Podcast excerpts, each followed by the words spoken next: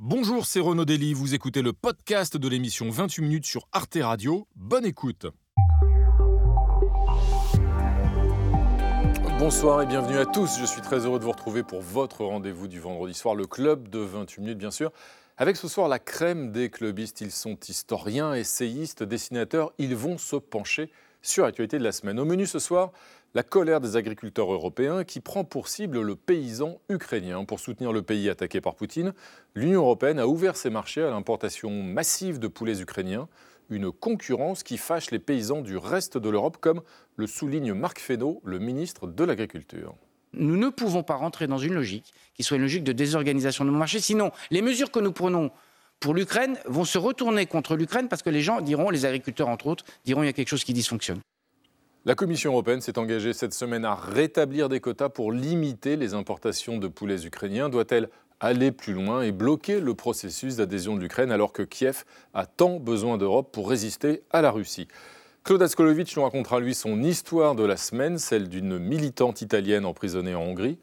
Et puis nous accueillerons notre invitée de la semaine, Julie Duval, une comédienne boxeuse qui met en scène sa passion au théâtre et l'odeur à nul autre pareil que l'on respire dans les salles de boxe. Allez, tous sur le ring, enfilez vos gants, un coup de gong et le club de 28 minutes démarre.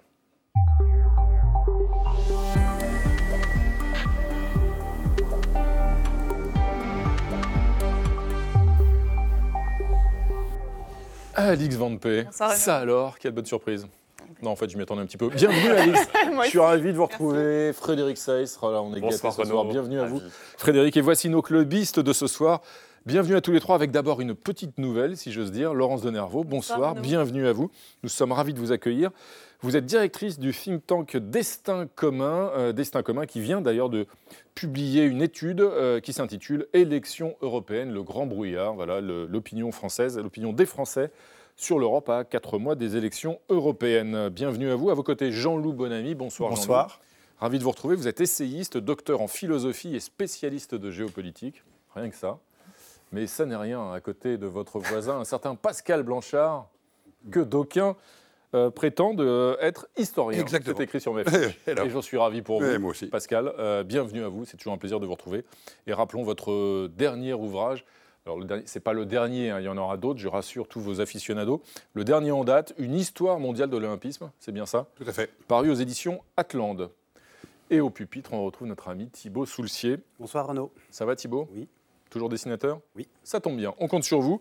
On va tout de suite commencer avec euh, le premier dossier de la semaine. Frédéric, ce premier dossier, eh bien, c'est la crise du logement qui s'aggrave en France. Oui, est-ce une bombe sociale qui est en train d'exploser, comme le dit la Fondation euh, Abbé Pierre dans son euh, dernier rapport publié cette semaine, 70 ans après l'appel lancé par le fondateur d'Emmaüs pour un logement digne? Eh bien, la situation reste critique avec 300 000 personnes sans domicile cette année, 4 millions de mal logés, et puis la production de logements qui est en panne.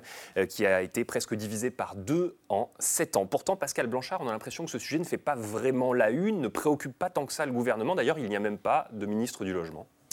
C'est vrai, si on regarde sur cet angle-là d'absence de ministre du Logement, on pourrait se dire que ça ne préoccupe pas le gouvernement. En même temps, c'est une vraie bombe à retardement, parce que vous le savez, c'est le premier poste budgétaire des foyers français. Donc si vous demandez à chaque Français si c'est une question importante, ils le savent, puisque c'est le premier budget qui compte. Mmh. Premièrement. Deuxièmement, il y a une vraie difficulté aujourd'hui, puisque sur le logement social, on est, je crois, à plus de 2,5 millions et demi de foyers français qui attendent un logement social.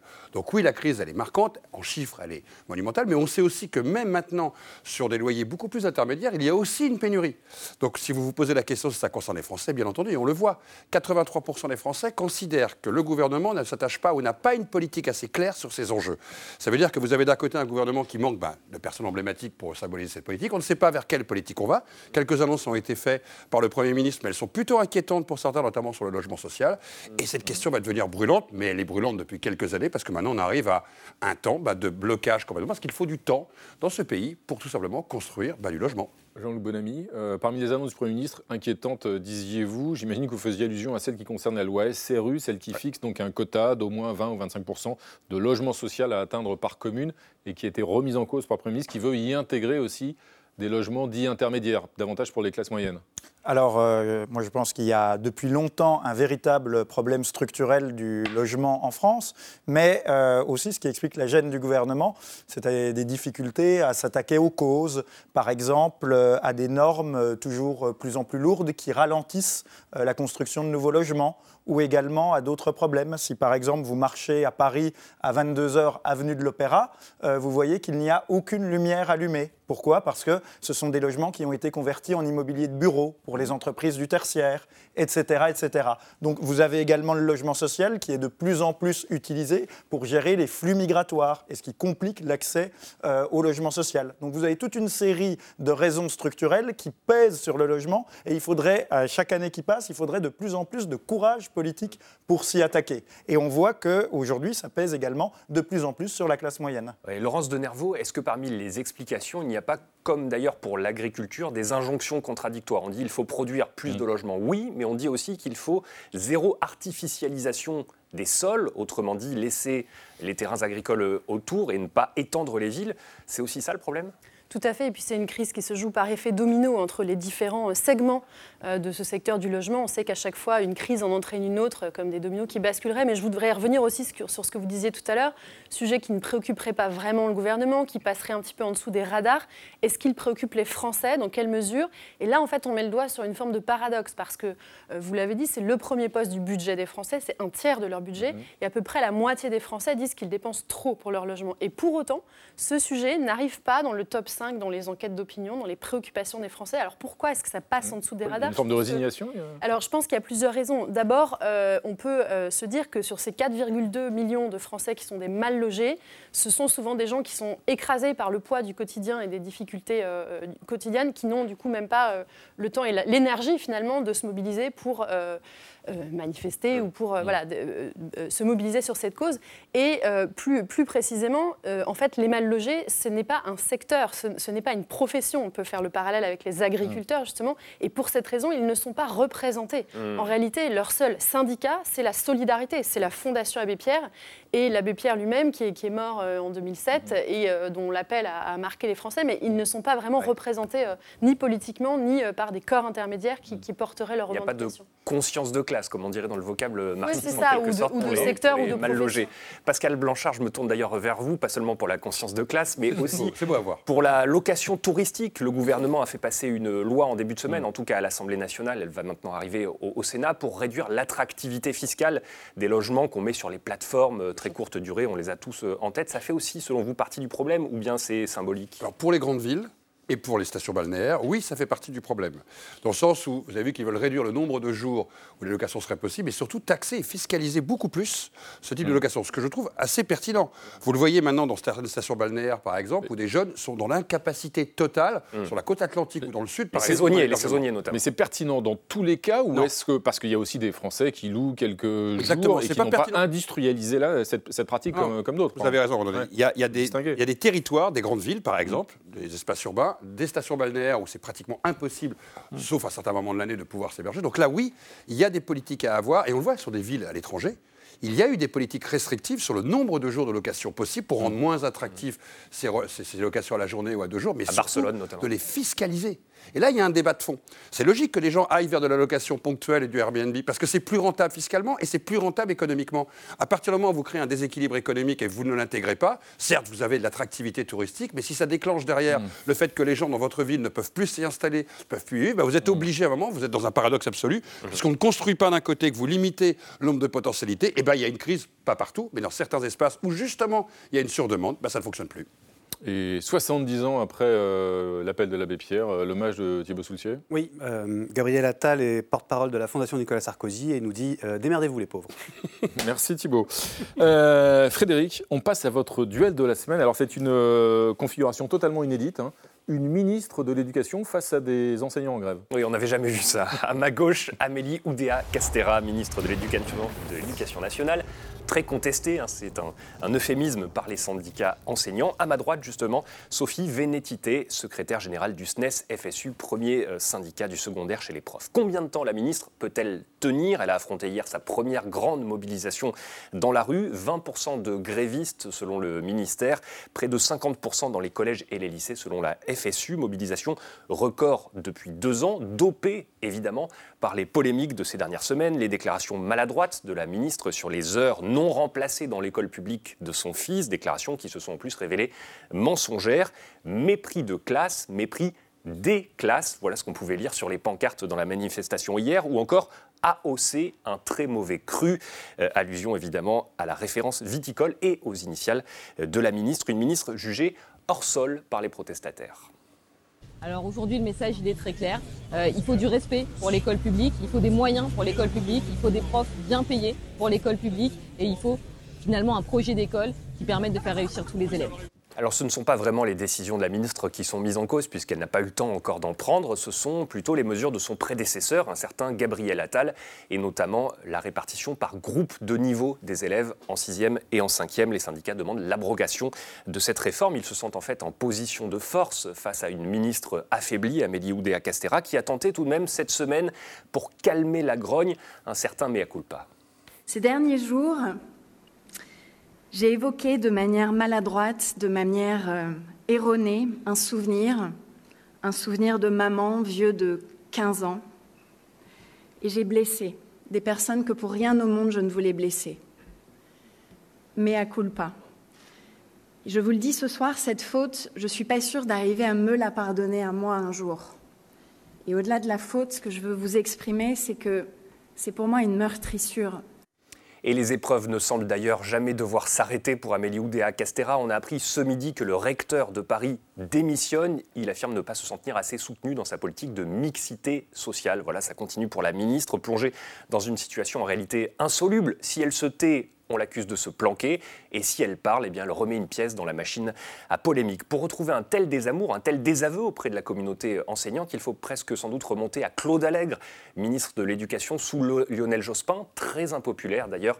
Il avait dû le, le, congédier au bout de quelques mois. Alors AOC peut-elle rester? Le Premier ministre Gabriel Attal serait plutôt favorable à son départ, dit-on. En revanche, Emmanuel Macron, qui déteste se dédire et qui avait eu l'idée de ce très grand ministère de l'Éducation, des Sports et des Jeux Olympiques, hésite pour le moment. Ces prochains jours, le gouvernement, vous le savez, doit être étoffé avec de nouveaux ministres délégués, des secrétaires d'État. Ce sera peut-être une occasion, même si Amélie Oudéa-Castera l'a redit ce matin, elle refuse, elle ne compte pas euh, démissionner. Jean-Loup Bonamy, pour vous, euh, cette ministre doit partir, elle est grillée? Alors, euh, moi, je n'ai pas à me prononcer euh, sur ce sujet, mais... Euh, vous pouvez avoir un avis. On sait que ce n'est pas vous qui faites le gouvernement.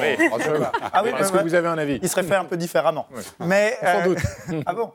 Mais oh, bah, je me nommerais Pascal Blanchard à Beauvau. Est-ce que, vous avez un avis sur l'avenir ministériel d'Amélie Oudéa Est-ce qu'elle peut bah, encore agir, tout simplement? bah, J'ai un avis qu'elle est discréditée politiquement, mais surtout, moi, je, ce qui m'apparaît, c'est que les gens qui enfoncent encore le clou sont les gens qui sont censés l'aider parce que là, on a vu cette cérémonie où elle battait sa culpa avec son mea culpa. Je suppose bien que ce n'est pas elle qui a eu l'idée de s'y prendre comme ça, mais ses conseillers en communication. Ah. Or, les conseillers en communication, c'est bien connu quand vous faites appel à eux, en fait, vu que eux-mêmes sont des gens qui sociologiquement sont totalement déconnectés de la réalité du terrain, ils vous enfoncent encore plus et ils vous font apparaître comme encore plus déconnectés.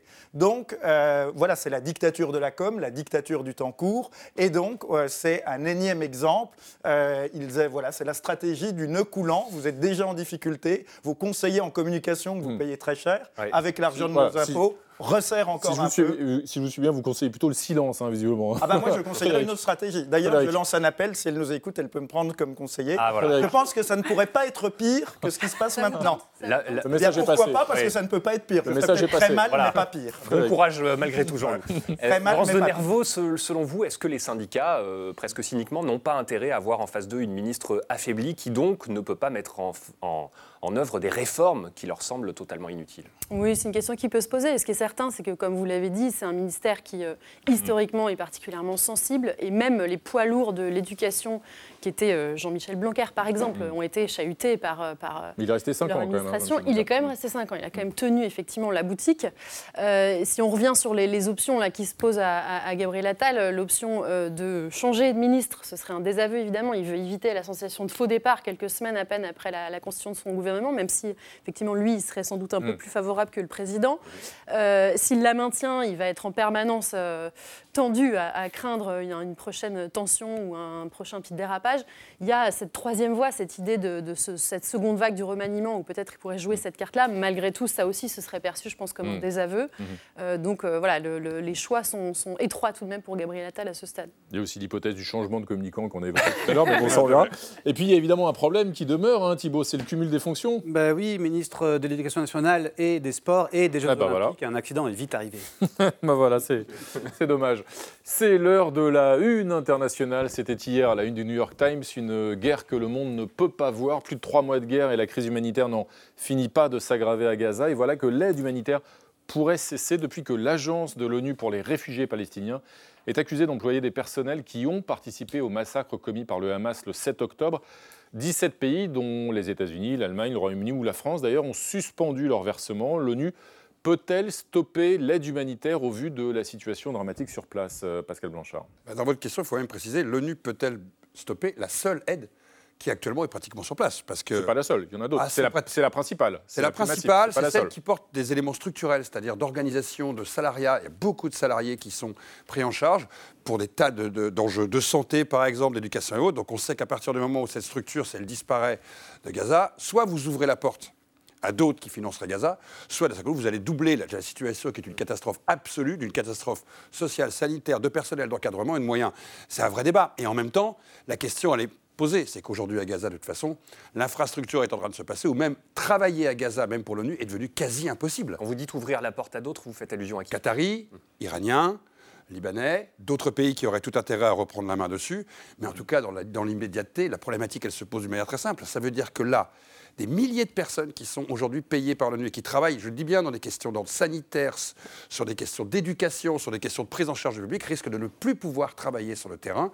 Quand on voit déjà dans l'état où il y a le nombre de réfugiés qu'il y a et la situation mmh. sur le territoire, oui, c'est un drame. Mmh. Et donc, d'une certaine manière, bah, c'est le désengagement maintenant international sur Gaza. Gaza va se retrouver seule face à elle-même et à l'armée israélienne.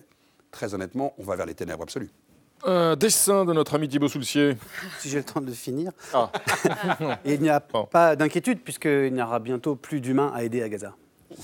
Merci Thibaut. Euh, Alix, c'est l'heure maintenant de votre point com de la semaine. Cette semaine, eh bien, ce sont des people qui prennent la clé des champs. Tout à fait, parce qu'il y a quand même 85% des Français qui euh, soutiennent, donc qui approuvent la mobilisation des agriculteurs. Et parmi eux, il y a des personnalités publiques qui ont pris la parole, comme Karine Le Marchand, célèbre présentatrice de L'amour est dans le pré depuis 14 ans quand même. Lundi, elle est allée rencontrer ces agriculteurs en colère sur une autoroute de Seine-et-Marne avec les bras chargés de croissants. Réaction sur X. À tout moment, elle entame un repérage de célibataires pour les 12 prochaines saisons de L'amour est dans le pré. Ça s'appellerait de la sérendipité. Un geste intéressé donc pour certains, politique pour d'autres. C'est la nouvelle ministre de l'Agriculture, lit-on, sur X euh, Non, pas encore. Mais en tout cas, la présentatrice a été tellement médiatisée et scrutée qu'on aurait cru regarder une personnalité politique à la télé. Même ses croissants apportés généreusement, gracieusement, ont fait l'objet de débats sur les réseaux sociaux. Il n'a pas l'air d'être fait par un artisan français, ce croissant, peut-on lire, ou encore, lol, non, les croissants droits sont industriels, les croissants fer à cheval sont faits main, tous les boulangers de métier le savent. Bon, l'idée de Karine Le Marchand était quand même de faire entendre sa voix en tant qu'ambassadrice euh, symbolique des agriculteurs en France. Et un internaute a proposé d'ailleurs euh, de, de, garder ce concept pour les futures manifestations. Je vous lis son tweet. Et après, on aura Vanessa Paradis pour soutenir les taxis. Parmi les soutiens aux agriculteurs, le duo d'humoristes des Baudins, que Renaud connaît très bien d'ailleurs. Je ne suis pas le seul, qui a un grand succès. qui a un grand succès, mais surtout, donc, euh, chez vous, a lui aussi défendu publiquement ses frères et sœurs paysans sur euh, Facebook. Idem pour l'actrice doublement euh, césarisée, Sarah Forestier, qui suggère à l'État de traiter les agriculteurs comme, comme la culture, donc de protéger la culture comme on protège l'agriculture. Message qui a porté, je cite un tweet, son discours est plus cohérent et argumenté que bien des acteurs et des actrices en France. Au-delà des personnalités, la population aussi a voulu soutenir les agriculteurs, parfois par de petits gestes. Alors, on a vu ces derniers jours des automobilistes qui ont accepté avec plaisir des pommes et du mimosa euh, au péage. Et quand je dis mimosa, je parle bien de la fleur et pas du cocktail. Et je le précise parce que dans un péage en direction d'Aix-en-Provence, certains automobilistes ont accepté un verre de rosé tendu par les mmh. agriculteurs pour la route. Voilà. D'ailleurs, ils ralentissaient la circulation. Quelle bonne idée. Mais voilà, on voit une idée qu'elle est bonne. C'est un sketch de Groland, peut-on lire sur Twitter? Eh bien non, c'est juste la fin du Dry January. Ça avait lieu quand même le 1er février et on a tenu pendant un mois. Mais...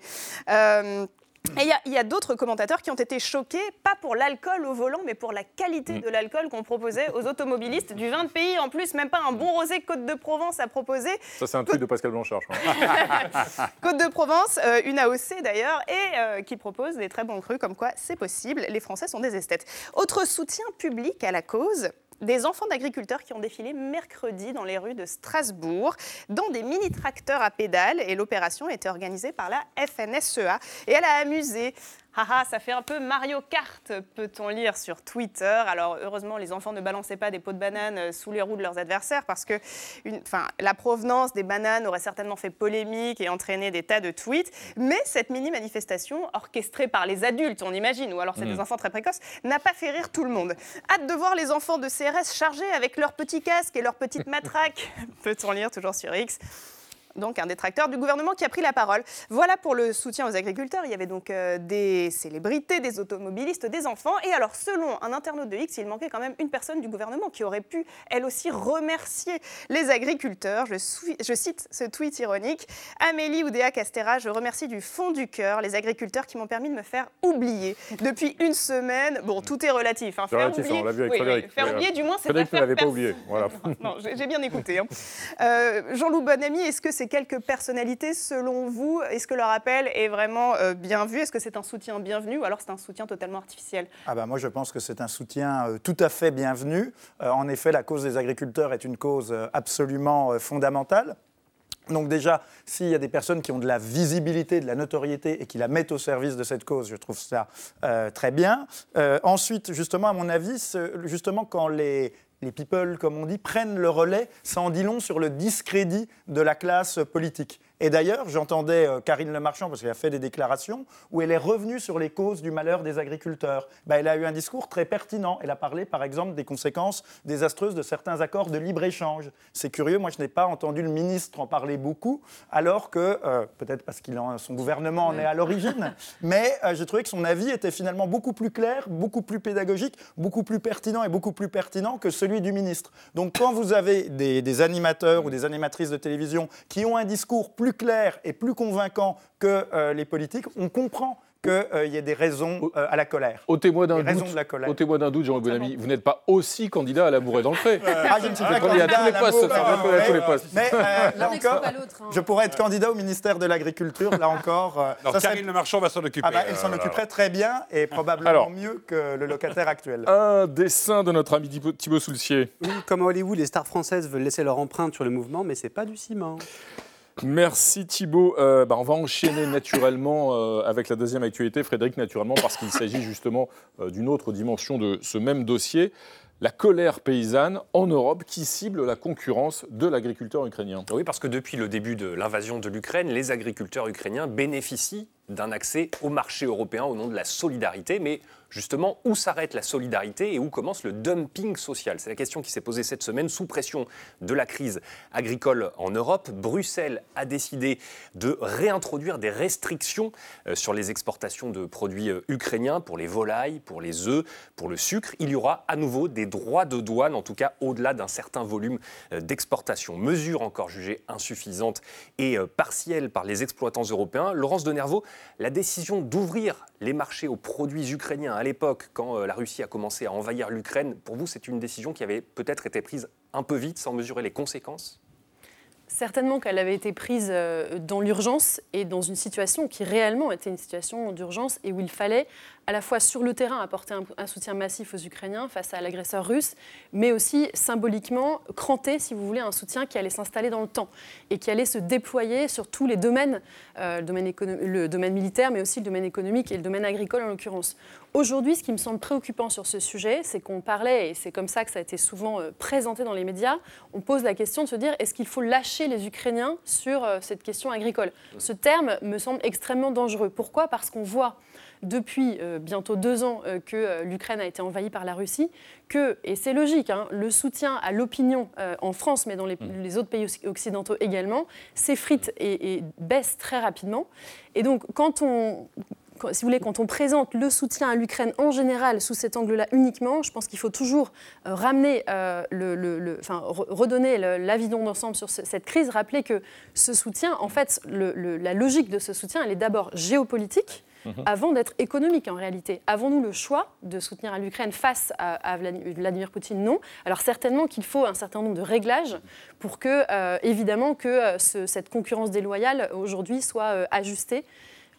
Mais pardon, Jean-Loup Bonamy, est-ce que ça préfigure les débats qu'on va avoir, notamment lors des élections européennes, sur la future adhésion de l'Ukraine? On sait que les négociations ont été ouvertes en décembre dernier, que l'horizon donné c'est 2030-2040 pour une adhésion pleine et entière à l'Union européenne de, l'Ukraine. C'est un débat qui va continuer avec un pays en plus de 44 millions d'habitants, une puissance agricole. Bien sûr. Alors c'est un débat qui est déjà très fortement euh, engagé aux États-Unis entre républicains et démocrates, et c'est un débat qui commence à se déployer en Europe. Parce qu'en fait, au début euh, de l'invasion russe, on, voilà, on a été dans l'émotion. Et aujourd'hui, on commence à découvrir la réalité du terrain ukrainien, à savoir, par exemple, sur l'agriculture, bah, que c'est un pays extrêmement corrompu, où l'agriculture est tenue par une poignée euh, d'oligarques, avec des fermes géantes qui ne respectent aucune norme sanitaire. Et du coup, nous, on a ouvert nos frontières et on importe massivement euh, des produits qu'on n'aurait pas le droit de produire ici euh, dans les mêmes conditions. Donc on a affaire Pour soutenir la société et l'économie ukrainienne. Alors peut-être, mais si le prix de notre soutien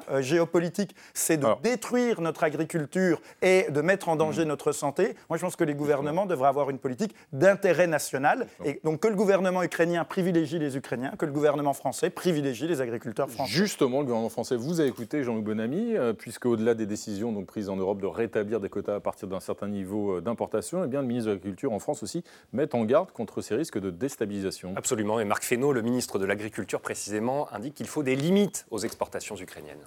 On a besoin de faire en sorte qu'il y ait des limites à la capacité d'exportation de l'Ukraine vers nos, contrées de l'Union à, 27. Et deuxième élément, en particulier sur les céréales, il faut que les céréales elles sortent d'Ukraine, pas pour aller chez nous, mais pour aller ailleurs. L'Ukraine, c'est une puissance exportatrice agricole. Il faut qu'elle puisse continuer. Nous ne pouvons pas rentrer dans une logique qui soit une logique de désorganisation de nos marchés. Les céréales ukrainiennes ne doivent pas aller chez nous, mais doivent aller ailleurs, dit le ministre de l'Agriculture. Vous comprenez ce qu'il veut dire, Pascal Blanchard? Oui, il veut dire ce qui n'a pas été pensé au moment du début de la crise. C'est-à-dire qu'au début de la crise, en fin de compte, l'idée de l'Union européenne n'était pas forcément que ces produits restent et rentrent sur le marché de l'Union européenne.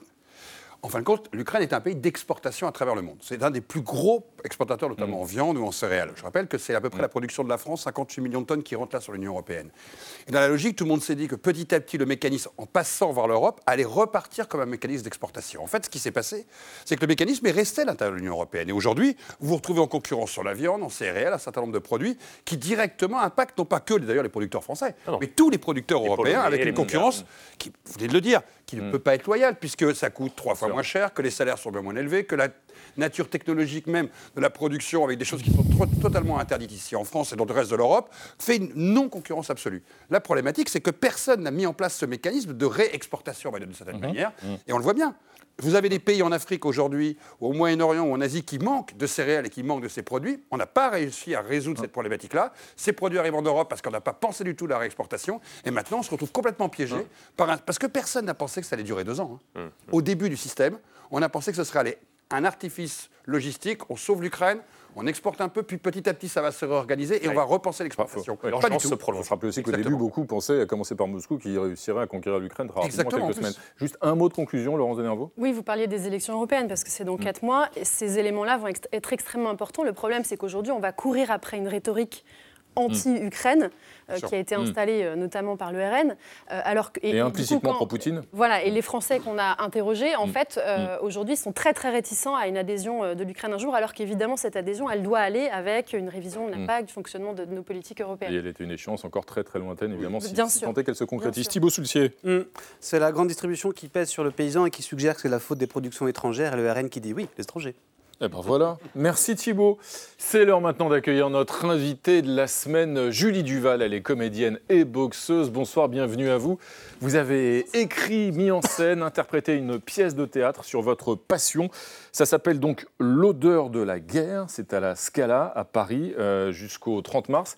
Alors l'odeur de la guerre, c'est le nom, le surnom que donnent les pratiquants euh, de la boxe justement à cette odeur euh, si particulière qu'on respire dans les, dans les salles de boxe. C'est bien ça. Qu'est-ce qu'elle a de, si spécial cette odeur? Ça sent quoi dans les salles de boxe? Moi, j'y suis allé, jamais allé à titre personnel.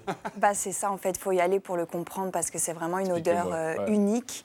C'est un mélange de, de camphre, mmh. et, de sueur. En fait, le camphre, à partir d'une pommade qui s'appelle la namamwe, qu'on trouve en Thaïlande pour détendre les muscles, voilà, on, on, la met cette pommade avant l'entraînement.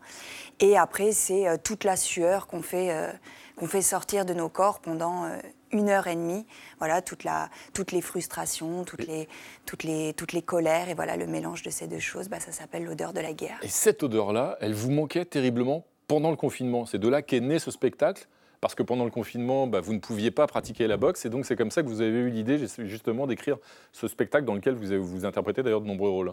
Exactement, c'est exactement ça. C'est pendant le confinement. Bon, déjà, j'avais besoin de, de bouger, j'avais besoin de, de, faire sortir des choses de, de mon corps. J'avais mis des pneus comme ça sur ma terrasse, donc je, je boxais sur ma terrasse. Je crois que je me rappelle, vous pouviez quand même faire euh, un kilomètre autour pendant une heure, etc. Autour de. c'était pas suffisant. Hein. Oui, c'était pas suffisant. Euh, j'avais des voisins d'ailleurs qui me mm. regardaient comme ça sur ma terrasse. Ah ouais, quand même carrément. Et, euh, et donc, je me suis rendu compte que cette odeur, pour moi, elle se mélangeait à ce souvenir-là de tout ce que j'ai pu euh, euh, faire sortir plus particulièrement dans cette salle de boxe et qui m'a aidé, moi, énormément. Euh, oui, alors d'abord, moi j'aimerais dire bravo parce que j'ai vu la pièce cette semaine et c'était très très authentique et très très émouvant. Et ce qui m'a bluffé, c'est vraiment la performance, oui, d'actrice parce que vous jouez tour à tour au moins cinq ou six personnages, le père, la mère, le chien, votre meilleur ami, et vous changez en fait de personnage tous les 3-4 secondes. Vous changez de voix et vous changez aussi de posture. Et comment vous avez fait pour apprendre en fait comment on fait en technique pour pour jouer tant de personnages à la fois? Bah, Merci d'abord, merci beaucoup. Euh, ça a été un gros travail de répétition avec mes deux metteurs en scène, Juliette Bailly et Elodie Menant. On a, on a répété beaucoup, beaucoup, beaucoup. Et euh, ces personnages, comme je les connais, je raconte l'histoire de ma vie. C'est votre histoire. Oui, c'est mon histoire. Et donc je crois que ils sont aussi dans mon corps, quelque part. C'est-à-dire que ma mère, je l'ai vue pendant plusieurs années, comment elle se tient. Euh, voilà, c'est une femme qui a, mal au dos, donc elle a une certaine posture. Mon coach de boxe, il se tient d'une certaine manière. Et c'est une histoire de, de mimétisme, d'être au plus proche de ce que j'ai vu et, et comment je le retranscris euh, avec mon corps et avec ma voix. Comment vous regardez le fait qu'au départ, la boxe, c'était un, sport, et même un art d'ailleurs, issu des milieux populaires, où ce sont vraiment des gens qui euh, ont commencé à pratiquer euh, la boxe pour, pour s'en sortir en quelque sorte. Et on voit qu'aujourd'hui, ça s'est répandu, y compris dans les beaux quartiers, dans les milieux un peu branchés. On va faire de la boxe en sortant du bureau. Bah, c'est une très bonne chose, c'est vrai, euh, vous avez raison. Moi, je suis rentrée dans une salle de boxe, euh, à l'époque j'avais 18 ans, euh, j'y suis restée un jour parce que c'était trop compliqué pour mm. moi. En vrai, il y avait beaucoup de garçons et le rapport au corps, voilà, à cet âge-là, je sortais, enfin j'étais dans mm. l'adolescence, je sortais de l'adolescence, c'était compliqué. Ça s'est démocratisé, tant mieux, je pense que ça, ça, ça aide vraiment. Mm. C'est un sport de combat et c'est un sport qui permet aussi vraiment de, de se centrer, de se canaliser. Et, On a même vu le président de la République en photo avec des gants de boxe sur l'épaule hein, Eh ben, tant mieux tant mieux qu'il continue. Frédéric. Qu'est-ce qui est le plus dur euh, pour vous C'est d'être sur un ring de boxe ou de monter sur scène?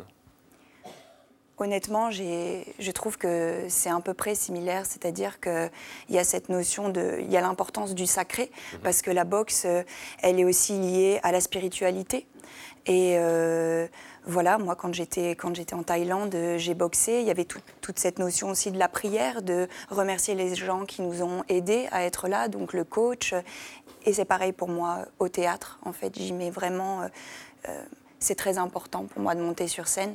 Et chaque soir, c'est unique. Et quand j'étais sur un, ring, c'était pareil. Mmh.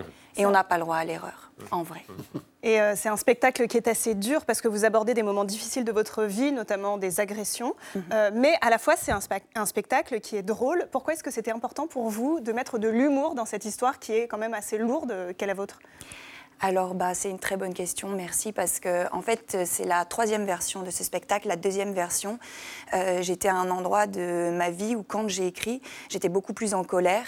Et cette version-là, quand le public l'a reçue, elle divisait honnêtement, c'est soit elle, euh, plaisait, soit les gens ressortaient euh, pas, vraiment bien, en fait, parce que c'était trop direct, c'était trop mon histoire, c'était trop.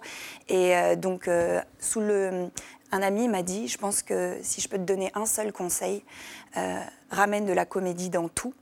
Parce qu'une fois que les gens ont ri, tu peux leur dire même le pire, du coup ils seront à l'écoute. Et euh, c'est un choix que j'ai fait de repartir en écriture et de me dire, euh, si je ne prêche que les convaincus, ceux qui sont déjà euh, au courant des petites violences, des grandes violences, c'est trop dommage. Il faut que tout le monde entende cette histoire. Donc voilà, je suis repartie au travail. Très bon conseil. Merci euh, Julie Duval. Il faut donc absolument aller voir L'odeur de la guerre à la Scala jusqu'au 30 mars. L'humour, ça permet de, tout dire et même de tout dessiner, n'est-ce pas Thibault Oui, c'est le coach qui dit euh, Quand je te disais de vider ton sac, je pensais plus à un spectacle. Merci Thibault.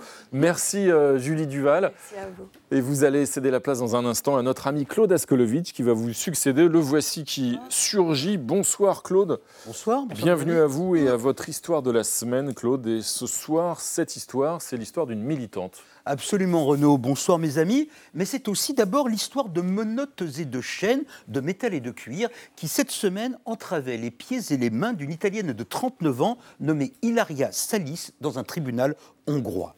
Et ces chaînes vues à la télé ont fait de cette militante une émotion nationale dans l'Italie que gouverne une femme venue du fascisme et qui pratique désormais un plus pacifique libéral conservatisme, donc Madame Giorgia Meloni, qui au nom de l'Italie a plaidé la cause de Ilaria Salis auprès du Premier ministre hongrois Viktor Orban, qui fut son ami et dont le parcours est symétrique du sien. Lui, Orban, jeune, était libéral, il est passé au pouvoir à l'extrême droite identitaire, populiste et xénophobe, mais un long moment, ils cheminèrent ensemble, Orban et Meloni, cela pourrait-il servir la cause d'une militante en détresse?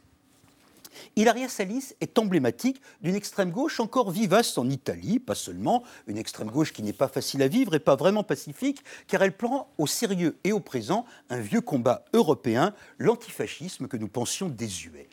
Il y a un an, février 2023, l'Antifa et l'Aria Salis étaient à Budapest pour s'opposer à un rituel néo-nazi, la célébration annuelle d'une tentative de soldats allemands et hongrois de briser en février 1945 le siège de la ville par les troupes soviétiques. Alors la Hongrie était le dernier allié de Hitler en Europe, on exterminait les juifs du pays et les courageux soldats que célèbrent nos nazillons dans ce qu'ils appellent la journée de l'honneur étaient les gardiens du crime. En février 2023, des antifas agressent des supposés fascistes dans les rues de Budapest, parmi eux un musicien qui s'appelle Laszlo Dudog, que vous pouvez voir en cherchant un peu sur Internet en train d'arborer des t-shirts nazis du plus bel effet. Sur la foi de vidéo, Ilaria Salis est arrêtée par la police hongroise, accusée d'avoir participé à ces agressions en compagnie de membres d'un groupe allemand de chasseurs de fascistes. Cette circonstance violence en réunion la rend passible de 16 années de prison. Ici, je pourrais vous parler des faiblesses du dossier de l'accusation, je pourrais philosopher sur l'inversion des valeurs, puisque désormais la justice protège les nazis des violences antifascistes. Je pourrais aussi vous dire qu'après tout, la justice garantit la paix civile, mais est-ce que la paix civile euh, inclut les manifestations nazies? Mais ce n'est pas ce débat qui fait avancer, la cause d'Hilaria Salis.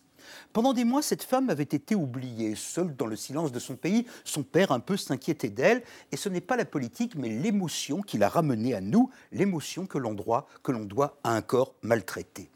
À l'automne est arrivée une lettre d'elle, et puis le grand journal, La Repubblica, a raconté son histoire. Après son arrestation, on l'a appris, Laria Salis s'était retrouvée sans savon ni serviette hygiénique. Elle avait été forcée de s'habiller pendant cinq semaines avec les mêmes vêtements sales et malodorants. Dans sa prison, elle devait supporter les rats, les cafards, les punaises de lit. Elle racontait déjà qu'on l'entravait pour les interrogatoires. Alors tout a changé. On n'en parle plus de politique, ou alors autrement, à propos d'une Hongrie que l'on sait maltraitante envers ses prisonniers.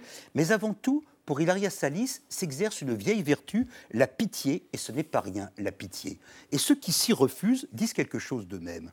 Ainsi, le vice-premier ministre italien Matteo Salvini, moins ductile que Madame Meloni, a expliqué en substance que bien sûr, ça ne se fait pas d'enchaîner les gens, mais qu'après tout, c'est Madame Salis qui voyage au bout de l'Europe pour frapper des gens et qui en aurait frappé d'autres en Italie, ne mérite pas d'être enseignante. Oui, prof, c'est son métier. Pourtant, elle en aura à raconter aux gosses quand elle nous reviendra. Merci Claude. Un dessin de Thibault. Oui, c'est Orban qui fait un petit câlin et qui dit c'est fini, la méchante italienne a fini d'embêter mes gentils petits néo-nazis.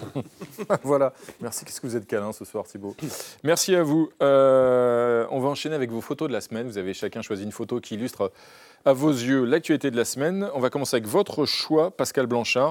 Il s'agit d'un champion, d'un très grand athlète français disparu cette semaine. Michel Jazzy, euh, qui a un destin totalement incroyable. Déjà, une chose qu'on a oubliée sur Michel Jazzy, il est né en France, mais il n'était pas français. Il a une nationalité qu'à 18 ans, il était d'origine polonaise. Et quand il devient champion de France cadet, il n'est pas encore français. C'était une époque où on ne pouvait courir pour la France et avoir des titres français sans forcément être français. Non, il est incroyable parce qu'il a rencontré l'histoire et en même temps, il est arrivé au je dirais, à la marche juste avant l'histoire. Il bat tous les records. Il a un nombre de records d'Europe. Record du monde. Incroyable. Donc plein de courses du 800 mètres, en gros, 5000 mètres, c'est totalement incroyable. Et la course mythique, c'est celle de 1960 aux Jeux Olympiques. On en parlait tout à l'heure en parlant des Jeux. Il terminera deuxième sur le podium. Tout le monde pensait qu'il allait être gagnant. Le 1500 mètres. 1500 mètres exactement. Derrière un maudit Australien qui sera meilleur que lui. Il fait une course extraordinaire puisqu'il bat son propre record de 5 secondes mhm. ce jour-là. Mais il n'arrive pas à gagner. Et pourtant, son nom est resté dans l'histoire. Lui-même le disait. Je n'ai pas touché le sommet du sport parce que je n'ai jamais été médaillé d'or olympique alors qu'il avait quasi tout gagné sur toutes les distances.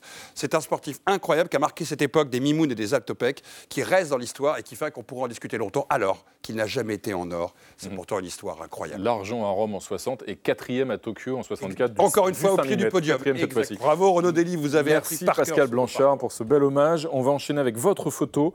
Euh, Laurence Donervaux, euh, c'est un individu qui me semble beaucoup, beaucoup plus jeune. Euh, ce ne serait pas Gabriel Attal par hasard lors de son discours de politique générale cette semaine. Discours de politique générale qui a duré 1h20. J'ai donc dû faire des choix et je me suis concentrée non pas sur Vous avez une minute, hein. les, les, nombreuses mesures qu'il a annoncées, mais sur le début, la vision un petit peu macro, le diagnostic de la société française. Et j'ai retenu trois mots. Le doute, la perte de contrôle et ce terme de déverrouiller. Alors, on va les tester chacun. Et je cite Gabriel Attal Une société ne se perd jamais le doute d'abord. Quand elle cherche à avancer, quand elle doute, mais quand le doute l'emporte sur tout le reste, quand il conduit à douter non pas de l'avenir, mais de soi-même. Ça, effectivement, c'est quelque chose qui est très réel dans la société française et beaucoup plus que dans d'autres pays.